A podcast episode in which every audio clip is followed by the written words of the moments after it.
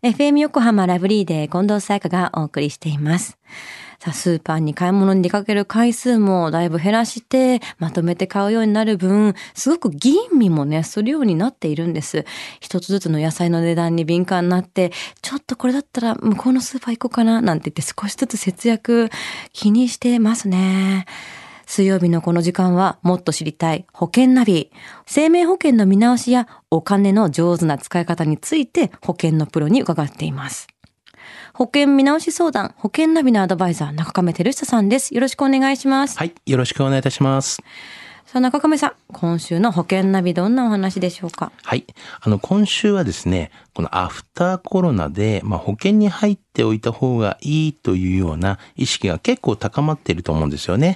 まあ、ただ、保険に加入したくてもですね、職種によっては保険に入れない方もいらっしゃるというのがですね、現実なんですよねよく。聞きますよね。はい。まあ、そこで今週はですね、保険のこの審査のポイントについてお話をしたいと思います。はい。保険の審査っていうのはすごく一番入り口として大事なことだと思うんですけども、はいどんなポイントがあるんですか？はい。あの、生命保険に加入する場合なんですけども、その審査っていうのは結構大きく、まあ、3つの観点から行われるんですよね。はい。で、一つは、あの健康状態ですよね。まあ、今の健康かそうじゃないかっていうことがありまして、で二つ目は職業なんですね。で、三つ目は、まあ、道徳的な観点というのが挙げられますよね。二つ目のこの職業っていうのをよく聞きますけれども、どういうものがあるんですか？はい。あの、生命保険の、まあ、加入が、まあ、難しい職業っていうのがやっぱあるんですね。うん。まあ、一般的にこの、あの、業務中にですね、危険が伴う職種ということになりますけれども、ね。危ないって分かってるわけですもんね。そうなんですよね。まあ、例えば、あの、テストドライバーさんとか、うんスタントマンとか、はい。あの、まあ、一応潜ってくる潜水士とか、うん。まあ、保険会社によってはちょっといろいろこう基準が違いますけれども、そういった方とかが結構職種的には、まあ、難しい職種かなというふうにあるんですね。はい。で、その他、まあ、保険に加入はできるものの、まあ、加入できるこの金額の上限とか、まあ、そういったものが決まっているような一定の制限を受ける、こう、職種っていうのもあるんですよね。はい。例えば。はい。あのーやっぱり潜水の、こう、漁業関係の人とか、海さんと海女さんとかかありますようんうんねうんうん。まあ、そういう人とか、あの、まあ、漁船にこう乗っているような組合員さんとか、はい。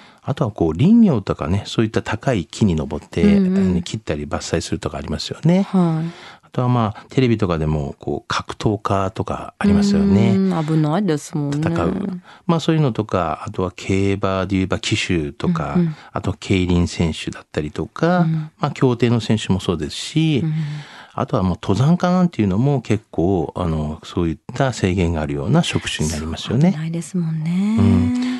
まあ、あとはまあ、なんかこう、一般的に結構多いのはトラックの運転手さんとか、まあ、バイクで最近こういったね、いろんな職種でこう運んだりするような、はい。うん、こういったものも結構、まあ、一定額のこう上限が決まるような職種にはなってますよね。ねこれら結構よくね、入れないなんて聞いてたんですけど、まあ入ることはできるけど、こう、金額の上限が決まっている職種でもあるんですね。そうなんですよね。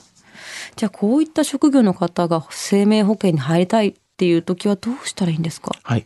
あの、生命保険はですね、職種によってこう、そういう制限を受けることがあるんですけども、まあ、全く加入をできない職種っていうのは、まあ、あまりないですよねあ、。そうなんだ。はい。まあ、ただ、保険会社のこう基準がありますから、あの、加入できない職種もあるということも、まあ、認識をしてほしいんですけどね。はい。まあ、その中で、まあ、加入できる金額の上限などを制限を受けるね、場合があるという場合なんですけども、やっぱりこう、複数社、まあ、ちょっと問い合わせをしていただきたいんですよね。少しずつ違ったりしますか？そうなんですよ。まあ、保険会社によってその基準っていうのがやっぱり違いますので、はいまあ、そういうところはやっぱりこう、問い合わせをしていただかない限り、ちょっとわからない部分はあると思うんですよね。うんうんうんまあ、そしてあと、まあ、現在加入が、まあ、できないとしてもですね、はいまあ、職業がこう、変わったりとか、転職とかあるじゃないですか。はい。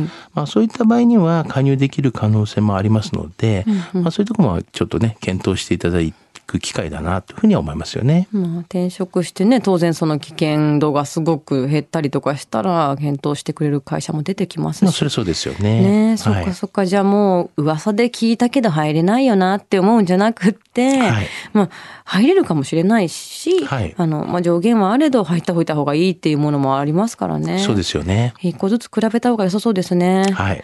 今回の保険の話、知得指数は？はい、ズバリ100です。おあの、結構ですね、保険会社によってこういう制限職種って、かなりこう、まあなんですよね、緩い保険会社もありますし、はい、あの、やはり先ほども言いましたけど、もうこう入れないよねっていうふうに思われている方も結構多いんですよね。うん、で、あとはまあ保証額も本当は欲しいっていうふうに思ってる方もいるんですけど、うん、やっぱりここまでしか入れませんよっていうような方もいらっしゃるので、はい、やっぱりこの保険会社の基準って今結構違いますし、こういった結構情報って知らない方が結構多いので、ね、はい。ですから一度はですね、そういったまあ問い合わせをね、いただいて、うん、まあ、ご相談いただければ、なんとか私どももなんか見つけるようなことはしていますので、うん、あの、ぜひそういうふうに思われている方は、ご相談いただきたいなというふうに思いますね。まあ、一社一社こう窓口探して連絡するじゃなくて、まあ、中亀さんに聞いていくつか比べてもらうってこともできるんですもんね。はい、探しますんで。ねそういった方ぜひね、中亀さんに相談してみてください。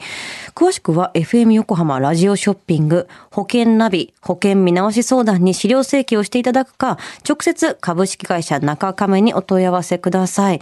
無料で相談に乗っていただけます。インターネットで中亀、仲良しの亀と書いて中亀と検索してください。資料などお問い合わせは電話番号045-224-1230 045-224-1230または FM 横浜ラジオショッピングのウェブサイトからどうぞ。そして保険ナビは iTunes のポッドキャストでも聞くことができます。保険ナビで検索してください。もっと知りたい保険ナビ。保険見直し相談、保険ナビのアドバイザー、中亀照久さんでした。ありがとうございました。はい、ありがとうございました。